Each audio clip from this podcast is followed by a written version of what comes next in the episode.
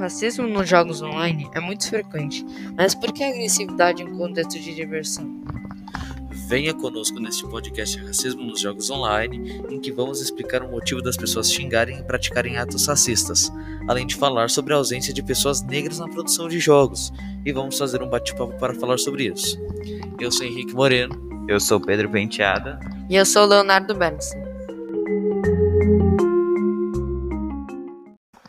Como vimos no site Observatório de Games, CSGO, LoL e Dota 2 são os ambientes mais tóxicos para jogar.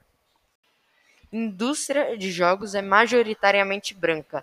É o que diz o Drops de Jogos, que dá prêmios para desenvolvedores. Em 2019, Raquel Mota foi eleita como a desenvolvedora brasileira, já que tinha uma equipe muito diversa, é, com negros e brancos. Hoje vamos entrevistar Marcelo Chaves e Dalmar Durães, dois desenvolvedores de jogos que nos ajudarão a investigar o racismo nos jogos online. Ok. Então, vocês é, têm alguma hipótese de por que, que as pessoas descontam muitas vezes a raiva com discriminação nos jogos? E se tem algum elemento no jogo que influencia isso? Ah, acredito que, vou falar do Brasil, né? A nossa sociedade é racista. É. Então, pega o, o, o, pressuposto de achar que pode ofender uma pessoa falando da cor dela, né? Eu não vou nem entrar muito em história aqui não, né? Mas invertendo o papel, não foram né, os negros que causaram algo, né? Foram os brancos, né? No caso da, da escravidão, né? Que eu tô falando. Uh, então, é ignorância. É pura ignorância. Uhum. Né? Pode falar a sua opinião aí, Damar. É, eu não acho que seja algo no jogo em si que influencia isso, mas a pessoa em si, ela já é racista e vai ser racista onde for. No jogo ali, pelo anonimato, ela se sente mais empoderada em falar algo assim, achando que não vai dar nenhum problema, alguma coisa do tipo.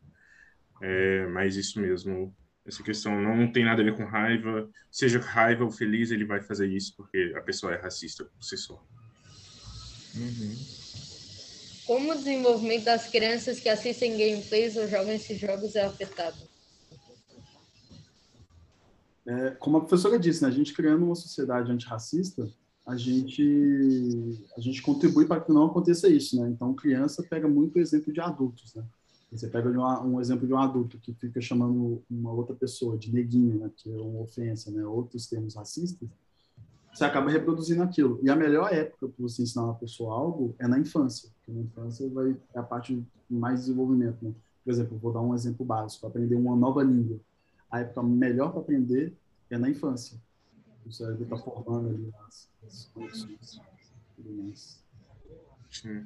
Com certeza influencia sim a pessoa a criança está vendo isso, ou até o adolescente mesmo, e é muito responsabilidade das plataformas impedirem que coisas como essa sejam reproduzidas, como vem acontecendo. A gente vê muito caso de streamers que ou fazem atos racistas ou são atacados por racistas.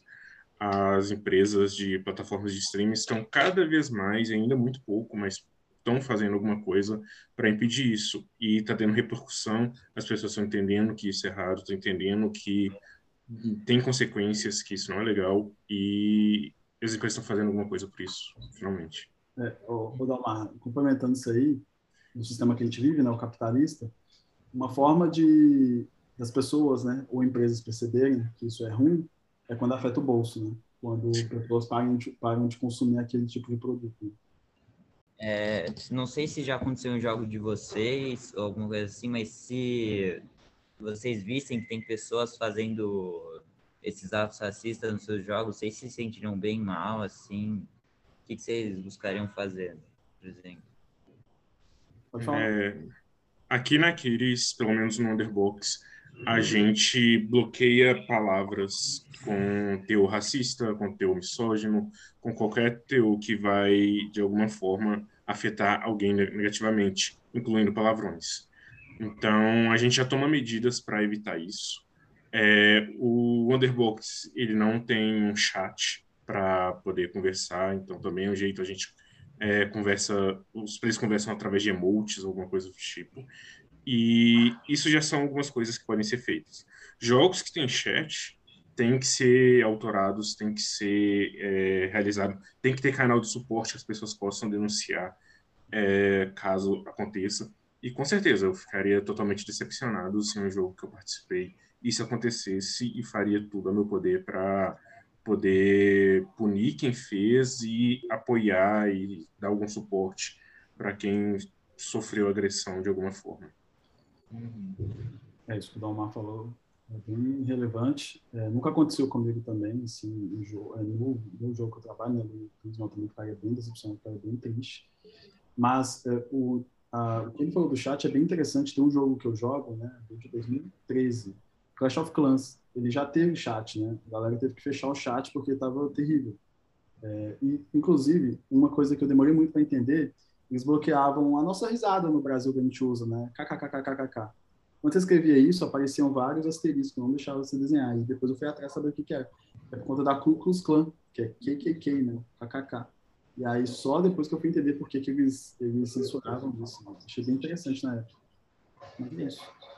É, é, inclusive, aproveitando esse gancho, em redes sociais, é, que a gente tem costume de usar essa expressão, você sempre vê outras pessoas de outros países achando absurdo a gente usando kkk por causa disso. E chama atenção alguma coisa do tipo. É um, é um tipo de risada que está tentando ser trocada aí para alguma coisa. A gente tem um milhão de tipos de risadas diferentes. É, então, melhor evitar usar esse, porque realmente dá, dá nome para coisas que não deveriam existir. E com isso, nós concluímos que, se você é pai de alguma criança, não, não ensine atos racistas e procure não fazer nada deste gênero perto delas. E se você é uma criança, procura não tentar fazer isso, não tentar falar essas coisas, porque vocês aprendem muito rápido as coisas. E isso pode acabar influenciando você no futuro. Esse foi o nosso podcast, espero que tenham gostado.